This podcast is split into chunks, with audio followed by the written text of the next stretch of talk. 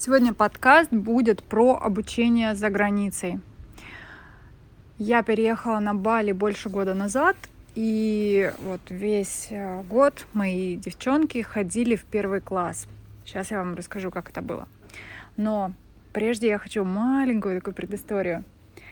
Когда Софии исполнилось 6 лет, многие начали у меня спрашивать, что там. Ну вот мы жили в Сочи, куда отдашь девчонок в школу, уже выбрала, в какую школу ты их отдашь, э, там, в школу или в лицей, или в гимназию, куда ты их отдашь, какие у тебя планы и так далее. Записала ли ты их в школу? А я ходила, я помню, это был январь, ну и получается вот э, в январь, февраль все эти разговоры так активно идут, а в школу идти в сентябре. Я такая хожу и думаю, блин, да какая школа, как я могу выбрать школу, если я вообще не знаю, в какой стране я буду. Я просто в шутку говорила, что да я, может быть, вообще на Бали улечу с детьми, и там их в школу отдам. Ну, как я могу сейчас выбрать какую-то конкретную школу? В общем-то, спойлер, так и сложилось. Так что не бойтесь мечтать, потому что мечтам свойственно сбываться. Итак, мы переехали. А, я сначала прилетела на Бали одна, и потом мы с девчонками прилетели в конце августа. И ближе к сентябрю я чисто случайно нашла здесь э, такую домашнюю школу, где был только первый и пятый класс. И Софья пошла туда учиться в первый класс. Может быть, точно не помню, через месяц или через два, чисто случайно туда же попала и Алиса. Но Алисия, она на два года младше, ей пять лет. И вот она туда попадает чисто случайно и немножко задерживается там буквально минут на 20-30.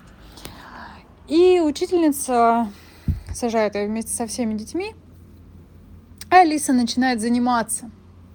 И она начинает тоже там что-то делать, какие-то простые задания – и, в общем-то, мне звонят и говорят, слушай, в принципе, Алиса достаточно сообразительная девочка. Мы можем ей давать задания попроще, и ты, в принципе, ее тоже можешь приводить в школу. Я такая, господи, это просто идеально. У меня ребенок дома один страдает. Вот, и я начинаю их двоих отводить в эту школу, вот в этот первый класс. Это домашняя школа, повторюсь. И они очень классно там учились. Так как класс был маленький, он состоял буквально там, а, ну, может быть, в среднем из шести человек, то внимание уделялось точечно каждому ребенку, и девчонки очень хорошо учились. Их прогресс шел достаточно серьезно, я это видела каждый раз. У них было очень мало уроков, буквально они там три часа занимались, приезжали домой, развлекались. Ну, в общем-то, все было здорово. Они там быстро нашли друзей. Естественно, там все детки были русские. Вот. И такой формат, он мне очень нравился. Нравился он тем, что я действительно видела хороший прогресс. И нравился он мне тем, что в школе был бассейн, они там купались на переменах. Короче, у них там была классная такая своя жизнь. После этого здесь на Бали случается такая передряга, и, в общем-то, по стечению определенных обстоятельств вот эта наша школа закрывается. Закрывается какое-то время, я искала школу, я пробовала онлайн-образование. Онлайн-образование мне не понравилось от слова совсем. Потому что, ну, я понимаю, если бы у меня был один ребенок, и я бы еще и не работала. Вот надо сесть рядом с ребенком и сидеть, пока вот ребенок занимается, чтобы контролировать, что ребенок действительно занимается. И не потому, что даже вот этот всем понятный фактор, что ребенку это надоедает, занятие через компьютер, что ребенок начинает вертеться и так далее. А дело банально в том, что ребенок может где-то что-то пропустить мимо ушей, либо банально не понять задание. А, там было задание такое из разряда прочитай задание и напиши ответ.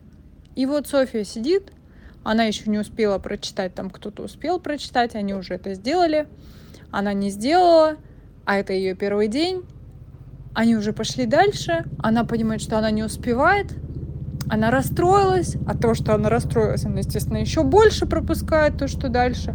И, в общем-то, это в совокупности а, повлияло так, что после первого же дня в онлайн-школе ей это просто жутко не понравилось. Господи, как же низко летит вертолет, а? И девчонка моя просто начала бунтовать против этой онлайн-школы, просить меня, чтобы нашли что-то другое. И я начала дальше искать другие школы. После этого я нашла тоже русскоязычную школу.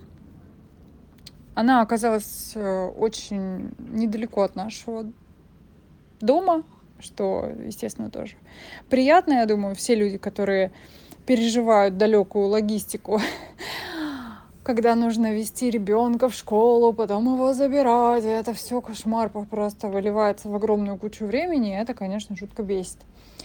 Вот, школа рядышком, мы туда приехали, школа прекрасная просто, два этажа, огромный бассейн, там огромная территория, на которой дети играют.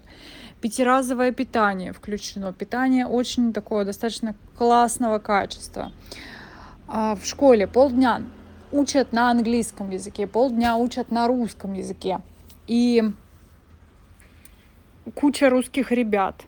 Учителя, соответственно, разговаривают на английском, разговаривают на русском.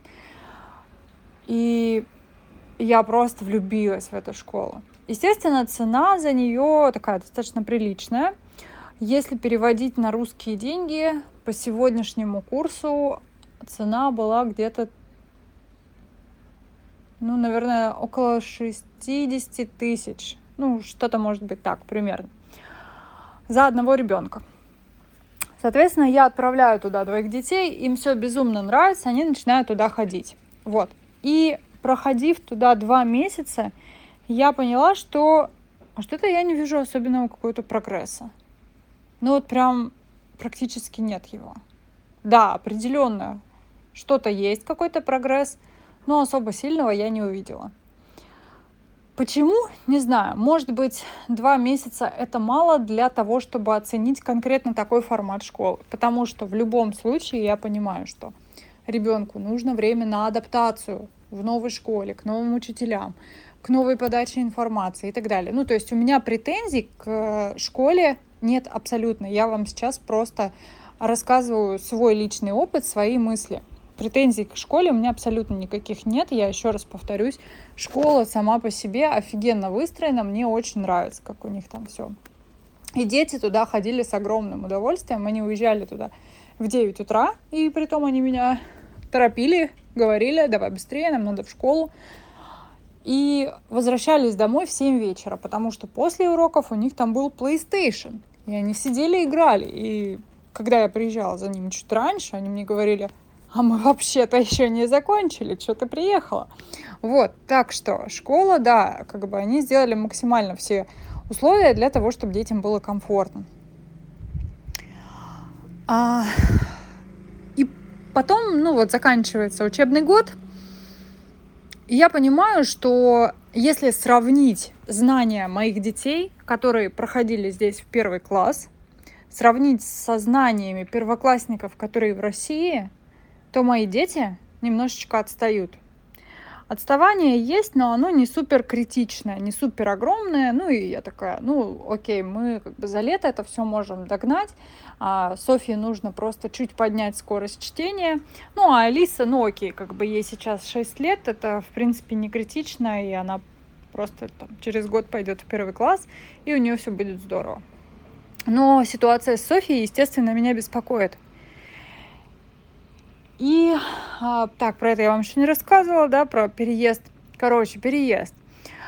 Мы поняли, что обстановка на Бали такая становится немножечко приевшейся, что ли.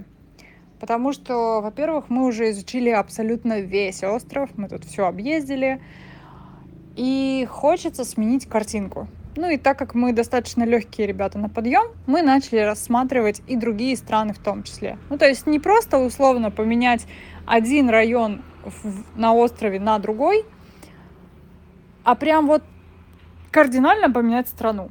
Такое для нас тоже возможно. Поэтому мы начали рассматривать другие страны, соответственно, другие школы.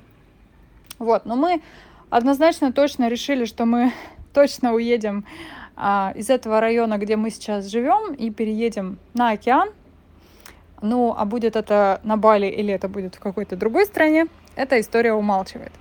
Так вот, когда я начала смотреть школы в тех местах, куда мы планируем переехать, я поняла, что, боже мой, опять придется проходить весь этот процесс, опять придется вот эту адаптацию, опять э, какой-то разрыв будет в знаниях, как его компенсировать. Мне, может быть, какого-то учителя нанять, который будет э, с Софией заниматься дополнительно.